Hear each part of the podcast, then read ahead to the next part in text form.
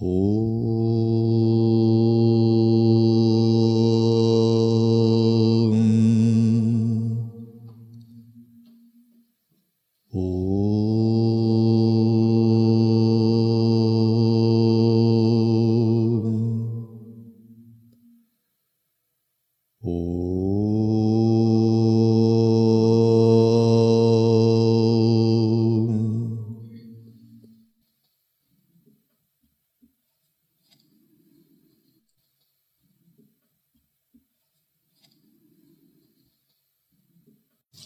продолжаем изучать текст песни Рамалинги.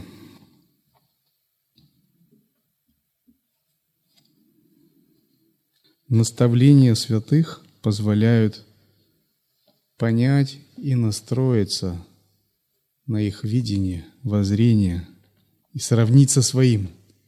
И через такое сравнение мы видим, чего нам недостает – над чем нам надо работать, в какую сторону нам двигаться, что отбросить, а что наоборот в себе поощрять. Мы смотримся в священные тексты, наставления святых, как в зеркало. И садху – это не тот, который идет куда-то, не оценивая, не ну, просто куда-то. Он все время смотрится во что-то. Как красивая девушка смотрится который ухаживает за своей внешностью, какую прическу, какие серьги, какой макияж, сочетание к платью, ресниц и так далее. Но есть такие у девушек тонкости бытия.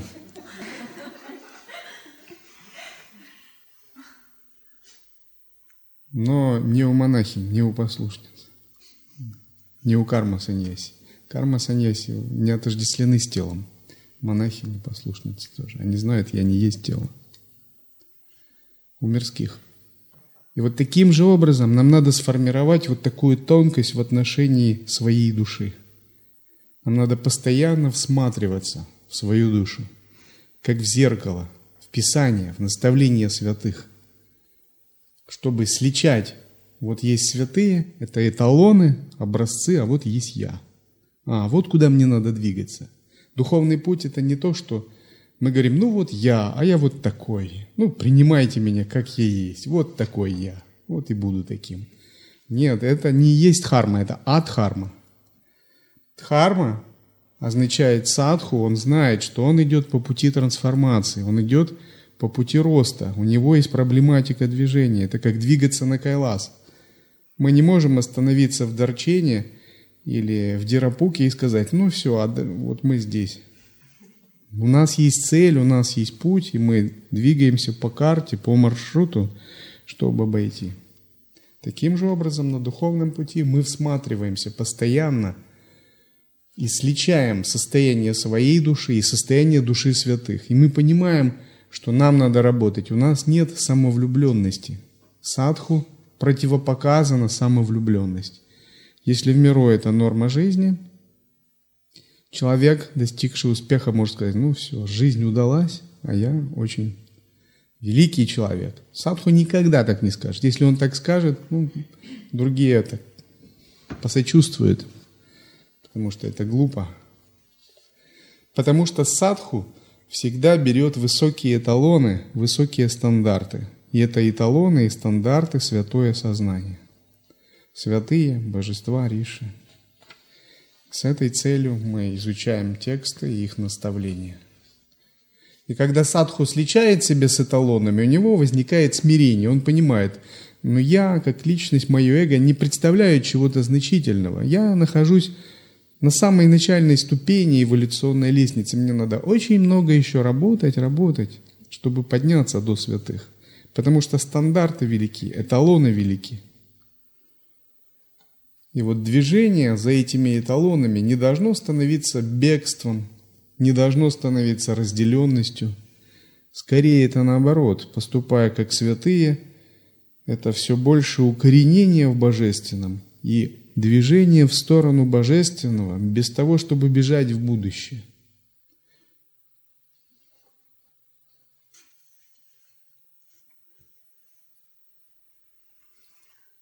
Говорят, Сын похож на отца. Воистину, это так. Наш Отец, наш Владыка, наш Господь, что творит, поддерживает, скрывает, проясняет и спасает. Он, мой родитель, освободил меня.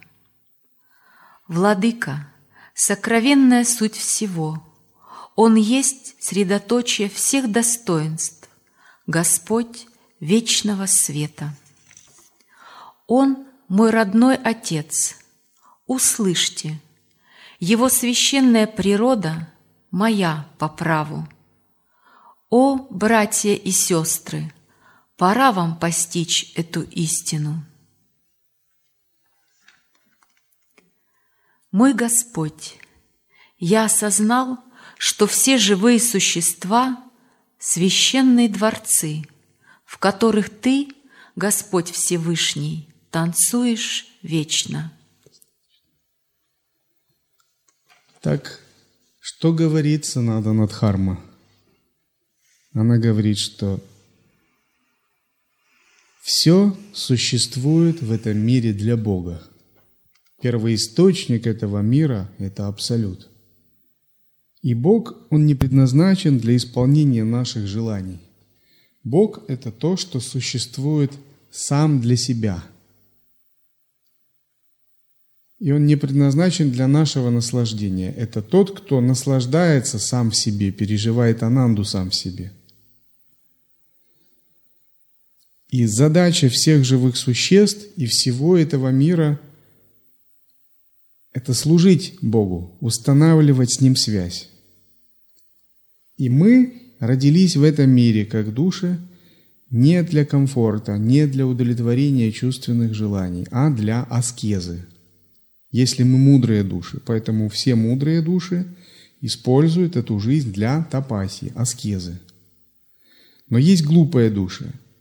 Глупые души – это души бунтари, души асуры, души демоны – души невежественные по своей природе, они как бы не согласны с этим. Они не согласны с тем, что они часть Бога. Они отделились и они утратили связь как части Абсолюта. И в общем сансара, как раз земная реальность, как раз для таких глупых душ создана. Мудрые души находятся в Махарлоке, в Тапалоке, в Сатья-локе, в Сварга-локе, во всех верхних локах. Но чем мы ниже и опускаемся по шкале 14 миров ведических вселенных, тем больше тамаса и раджаса, мрака и движения, активности, и тем меньше понимания, сатвы. Все понимание осталось наверху. У мудрых душ много понимания – много внутреннего света, много ясности. И эти души понимают, что к чему во Вселенной. Но когда мы опускаемся ниже, мрак нарастает, движение, активность нарастает. Отождествление с эго, с умом нарастает, с действиями. Чувство «я делатель», «я тело», «я личность» нарастает. Чувство «все принадлежит мне», я должен наслаждаться этим миром, я должен действовать ради своего эго нарастает. И напротив, способность осознать себя частицей Абсолюта, а в перспективе и полностью единой с Абсолютом, уходит. И вот в этом разница между верхними и нижними мирами. Верхние миры – это миры постоянного бунта, миры постоянного вызова. Это как бы, как бы это так сказать, мировая чернь, мировая толпа – мировое плебейство, мировые хулиганы, мировые разбойники, которые не желают знать божественных законов. А все порядочные души – это мировые мудрецы, скажем так, мировая чистота, мировая культура, мировая мудрость, мировая утонченность сосредоточены в верхних мирах. Поэтому всегда говорят, вот битва добра и зла – и часто показывают там орки против эльфов. Орки злобные, тупые, но очень сильные. Эльфы утонченные такие, чистые, возвышенные, они всегда побеждают орков. Потому что у них мудрости больше, у них оружие совершеннее. Они лучше могут применить тактику. И вот в мире всегда существуют эти две полярные противоположности. И боги всегда в Пуранах, в Итихасах, Махабхарате всегда воюют с асурами, асуры бросают им вызов. Сначала они теснят богов, но затем вмешиваются великие боги, они принимают сторону богов, таких как Индра, 33 бога, и баланс добра и зла, тьмы и света восстанавливается. И вот разница между этими существами, она существует всегда, и она принципиальная. Она принципиальна в том, по какому пути пойти. То ли выбрать путь асуров, дайте в данавов по пути эго – по пути личного самоудовлетворения, личного раджаса, мрака, либо пойти по пути божественного, по пути божественного света и самоотдачи. И вот божественные существа выбирают путь служить Богу, не желая ничего взамен. Зная, что этот путь и есть путь великих святых мудрецов, и в этом состоит саната надхарма, вечный божественный закон. А низшие души его не выбирают. Они бросают вызов божественному миропорядку. В процессе этого вызова они опускаются в нижние миры и там закрепляются очень надолго, даже до конца кальпы. И вот саната надхарма – это то, что обеспечивает нам понимание связи с Божественным, самбандха – Святые души желают только одного – служения Богу. Эгоистичные души желают тоже только одного – служения самому себе. Их Бог – это их «я», но не великое божественное «я», а эгоистичная самость, основанная на чувственных привязанностях и отождествлениях с пятью оболочками. Иногда даже садху могут иметь тонкие привязанности, и их карма может играть с ними и вводить в заблуждение. Был такой случай, когда Дурваса Муни пришел в гости к Амбариши Махараджу. Это известная ведическая история. Амбариши Махарадж соблюдал один пост, и нужно, чтобы прекратить его, в определенное время выйти из него. А чтобы выйти, надо принять немного просада. То есть формально завершить этот пост – но Дурваса Муни пришел к нему как почетный гость. И по законам ведической традиции, что гость в доме – это сам Вишну, Дурваса Муни ожидал, что Амбариши Махарадж накормит его первым, и что он не будет раньше него принимать просад. Потому что Дурваса Муни был саньяси, а Амбариши Махарадж был грехастхой. Дурваса Муни был святой, а Амбариши Махарадж был просто царь. И он не должен принимать еду раньше, не накормив Дурваса Мунию. По всем законам ведической культуры должно быть именно так. Но он пришел именно в тот момент, когда надо было прервать пост. И если бы Амбариши Махарадж не выпил один глоток воды, не прервал пост, то он бы как бы нарушил тоже свою дхарму и потерял плоды своей аскезы. Поэтому Амбариши Махарадж подумал, что если он выпьет один глоток воды, он формально прервет пост, завершит свою тапасию – но он же не поест, это не будет грехом, и он будет служить Дурвасе Муни, и все будет соблюдено. Он без задней мысли выпил немножко, один глоток воды. Но Дурваса Муни увидел это и пришел в ярость. Он подумал, Амбариши Махарадж не чтит саньяси, он не чтит садху, не чтит святых, он раньше меня начал принимать просад. Он должен мне сначала сделать бандару, а потом после меня. Это нарушение дхармы.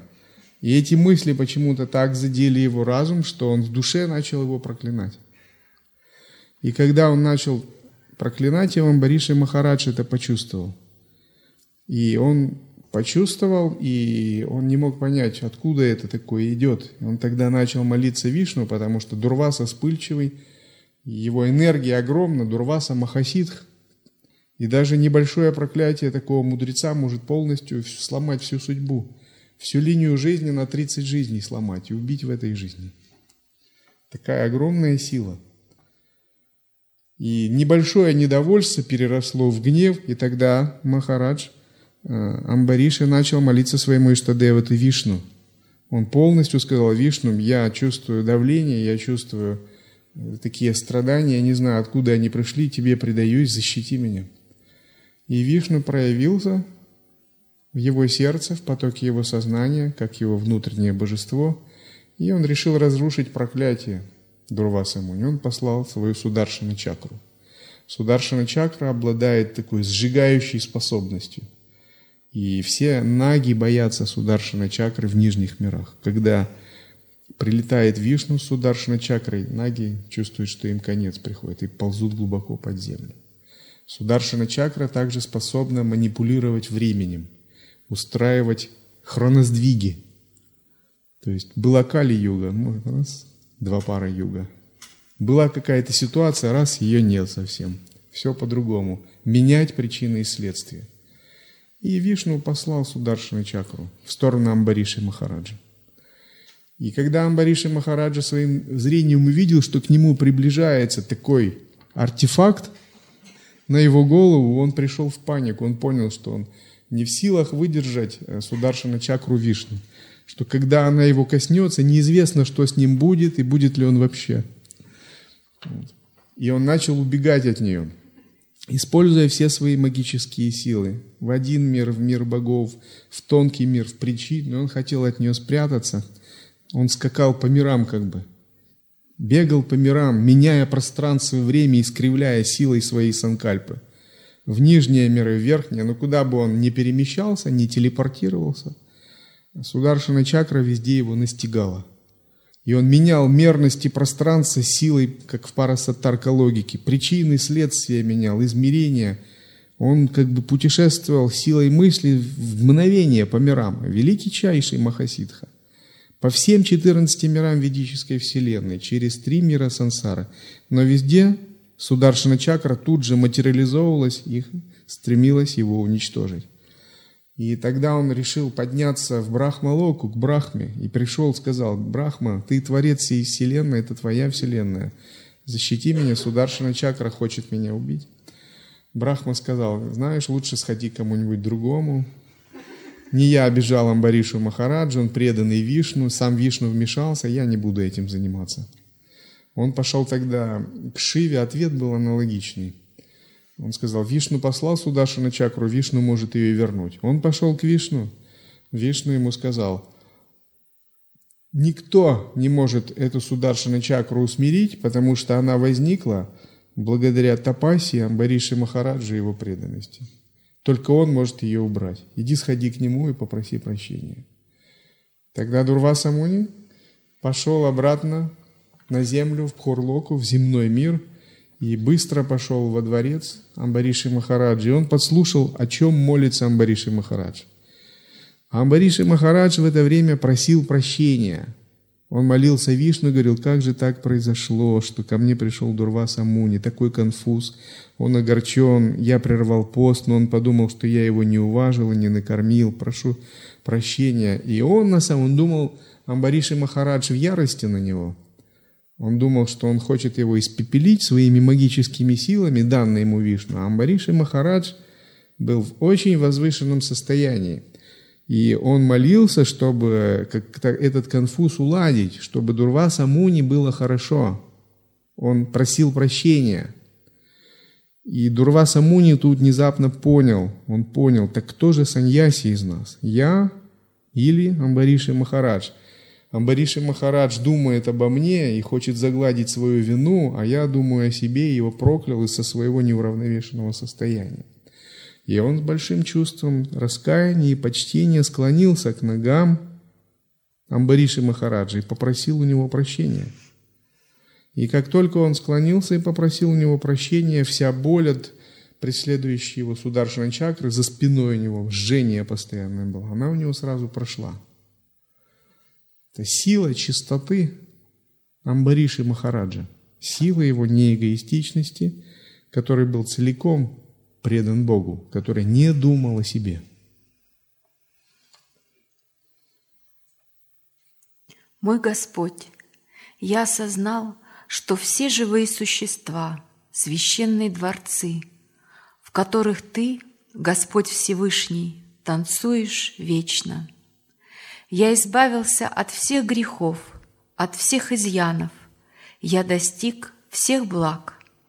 Я постиг того, кто за пределами природы сил и их влияний.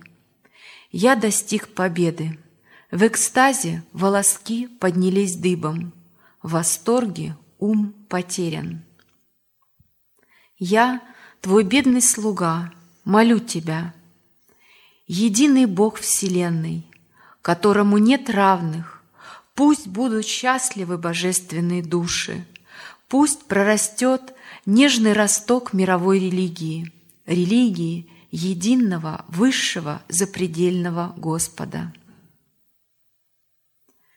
Господь Вселенной, именем Твоим клянусь, я никогда не оставлю Тебя, и Ты никогда не оставишь меня. Во веки вечные мы будем неразлучны, и мы возрадуемся, неся чистое счастье миру. Я своим скромным служением и искренним состраданием, а Ты своей безграничной и бесконечно щедрой лучезарной милостью. Итак, существует три уровня движения пути, учения Илай-йоги, учения Дхармы. Первый, когда мы овладеваем самоосвобождением, изучаем Праптимокша Садхану – и задача Пратимокша Садханы заключается освободить нас от ума, от мыслей и научиться осознавать более глубоко, найти внутреннего наблюдателя, самоосознающее себя сознание, сделать опорой самоосознающее сознание и сделать его путем и утвердиться на более высокой стадии существования. Атмавичара, методы созерцания праджни-янтры – все служит для этого. Но следующий этап, когда мы должны от атмавичары обратиться к брахмавичаре, мы должны внутри атмавичары раскрыть брахмавичару как следующий этап постижения Бога. И здесь наступает черед пропати йоги йоги самоотдачи, атманеведаны – Суть этой йоги заключается в том, чтобы поставить Бога на первое место, а свое эго, свои коши, оболочки поставить на второе место и утверждаться постоянно в этом. До тех пор, пока не произойдет самоотдача, невозможно движение по духовному пути, пока садху не поставит Бога на первое место – Пока мы будем номером один, Бог всегда будет номером два. И пока Бог будет номером два, можно даже не надеяться что-то постичь в Дхарме, не надеяться произносить слово просветление, освобождение, потому что когда мы номер один, а Бог номер два, мы всегда в иллюзии, мы всегда в карме. Тогда Бог не может проявить свою божественную силу, ануграху, свою милость. И все святые не могут проявить, потому что мы номер один. И даже если мы пытаемся изучать Бога, что это делать, мы номер один. А раз мы номер один, то Бог как бы говорит, ну ты как бы сам себе голова, ты сам себе хозяин. Ну вот и освобождай сам себя.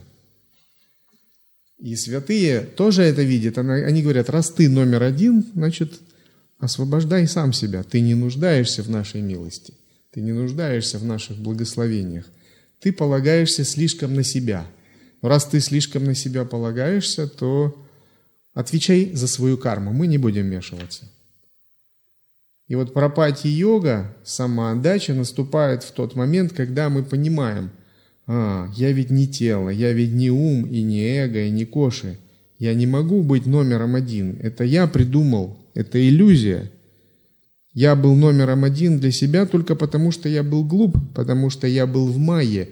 Я в принципе по законам Вселенной не должен быть номером один и не могу быть номером один, даже если захочу. То есть мой ум придумывает всегда, что я номер один, но это не так. Бог всегда это номер один. Я должен поставить в своем сердце Бога на первое место, Его волю сделать выше своей. Я должен признать верховенство Бога. И не только поверить в Него, ну, формально признать, интеллектуально, а физически, реально, руками и ногами утверждать Его воле, служить Его, потому что, говорят, вера без дел мертва. То есть быть проводником Его воли. Думать, пусть исполнится воля Твоя, а не пусть исполнится воля моя. Потому что, когда я думаю, пусть исполнится воля моя, это все равно, что это все равно я утверждаю себя как номер один. И в этом суть всей пропати йоги, йоги самоотдачи. И Рамалинга – это тот, кто прекрасно это излагает. Шри Рамана это тоже излагает, многие святые.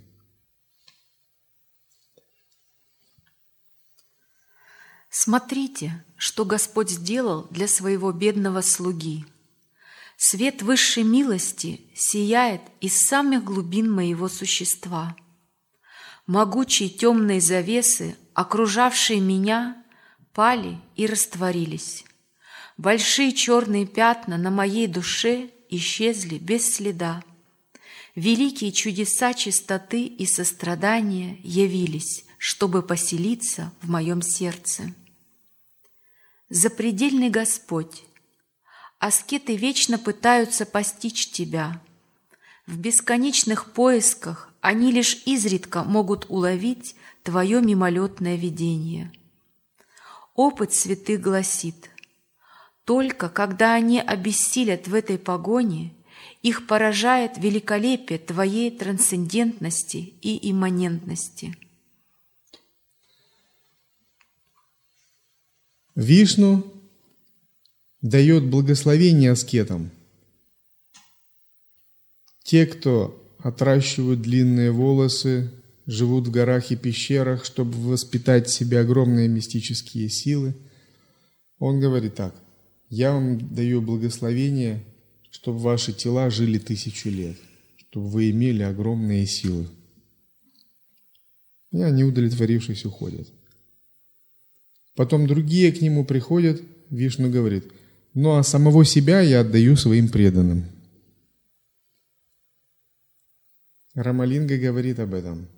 Если мы хотим что-то для себя, для эго, развить свои силы и свое эго, Бхагаван Датадрия Абсолют дает нам это, потому что все, что мы просим, все исполняется. Но если мы хотим самого Бога, нам надо занять другую позицию. Нам не надо иметь ничего, кроме Бога. Нам не надо пытаться вести бизнес с Богом, делая его коммерческим партнером выгодным. В этом принципиальная разница. Самоотдачи и, собственно, эгоистичной практики. Эгоистичная практика всегда для чего-то. Я буду концентрироваться, мой ум станет сильным, я разовью силы и буду наслаждаться этими силами. Я буду читать мантру, меня благословят божества, я получу могущество, я получу ананду и буду всеми почитаем, как в этом мире, так и в другом. Я обрету мудрость и буду видеть сквозь три мира и использовать эти знания для лучшей жизни. Вот эго примерно строит такой план, такую стратегию. И в принципе это его устраивает мирские удовольствия, ничто, но вот неплохо было бы попробовать такие силы, такое могущество, да и наслаждаться этим. Гораздо удобнее. Но такой подход считается среди святых уровня Рамалинги незрелым, потому что Рамалинга говорит о самоотдаче. Рамалинга говорит о безусловной, полной самоотдаче когда эго не ищет ничего из этого, оно ищет Бога и только Бога. На что это похоже? Человек приходит в магазин разных товаров и смотрит, там дешевая распродажа. Ему говорят, смотри, вот здесь дают очень дешево любую одежду, распродажа, конец сезона, бонусы, скидки.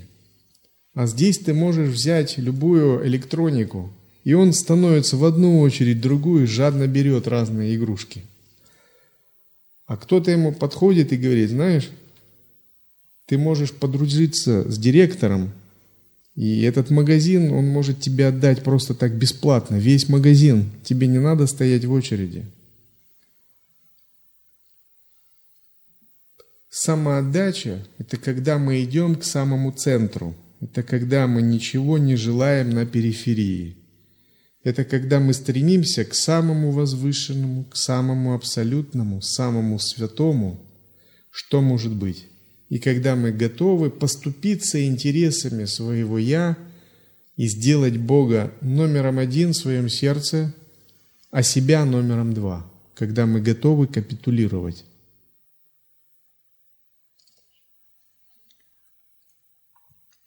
Это великолепие постигается лишь Твоей милостью, которая тоже часть Тебя. Могу ли я, бедный Твой слуга, надеяться понять и говорить о Тебе хотя бы самую малость? И говорю я только о том, что Ты, Господь, мой наставник, с любовью пришел и вложил в мои руки божественный дар – о наставник, исполненный мудрости! О Господь, один без второго! Ты — сокровенная суть всего! О зеница моего ока! О постоянный! О великий источник сострадания, танцующий в сердце сияющего правосудия! Это чудо, что ты пришел на землю от лица такого жалкого человека – что я могу сказать об этом? Разве велика моя аскеза, человека храброго сердцем? Нисколько. Образ Твоей милости – вот что по-настоящему величественно. Мой Господь, сейчас самое время для Твоей милости.